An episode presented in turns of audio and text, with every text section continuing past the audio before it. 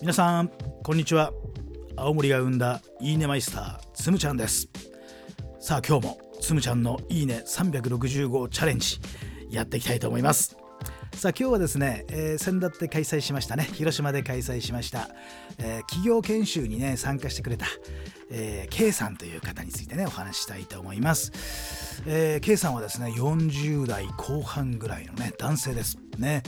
えー、まあ、大手企業の、まあ、管理職ということで、えー、プライベートではですね、あのー、バレーボールチームのね、えー、コーチをやっていると。でさらにねあの40代以上のねバレーボールのなんかリーグ戦があるみたいでそこではね現役のプレイヤーとしてやっていますみたいなねことでした。まあ、非常にこうユニークな、えー、ね、えー、面白い方でしたね。えー、この方がですねあの研修中にね非常にいい質問をくれてねでそこでちょっとね場が盛り上がったということが一つ。で終わった後にもね研修終わった後もねわざわざ来てくれて、えー、ちょっとお話したいんですけどもって来てくれてねでちょっと僕と、まあ、2人きりで、えー、お話しする機会がありました。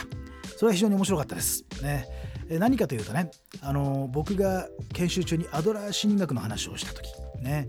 えー、K さんもねアドラー心理学のことをねちょっと勉強していて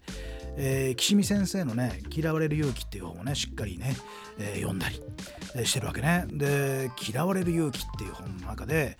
えー、K さんは非常にこうあのあの中で登場する大学生ね、えー、たくさん質問をぶつける大学生の気持ちがよくわかると言っていました。ね、たくさん疑問があるんだと思います。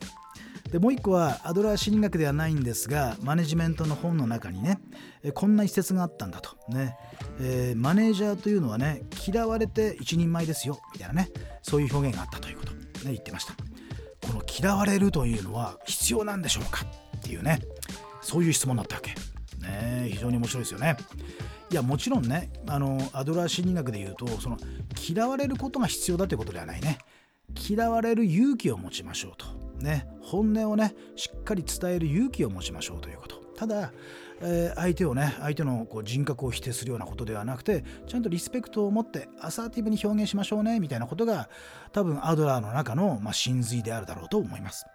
そしてもう一個ねこのマネジメントは嫌われて初めて一人前だみたいな表現もおそらくね嫌われることがマストということではないだろうと思います。ね。やはり同じように嫌われることを恐れるなみたいなね。ことではないかなと思います。でもね、この K さんが、ここにね、着眼して、えー、ね、僕の考えをね、聞いてみたいと思ったことはね、すごくいいなと思いました。だから今日は、K さんに言いたいと思います。広島で頑張っている K さん、いいねアドラー心理学、一緒にまた学びましょうね。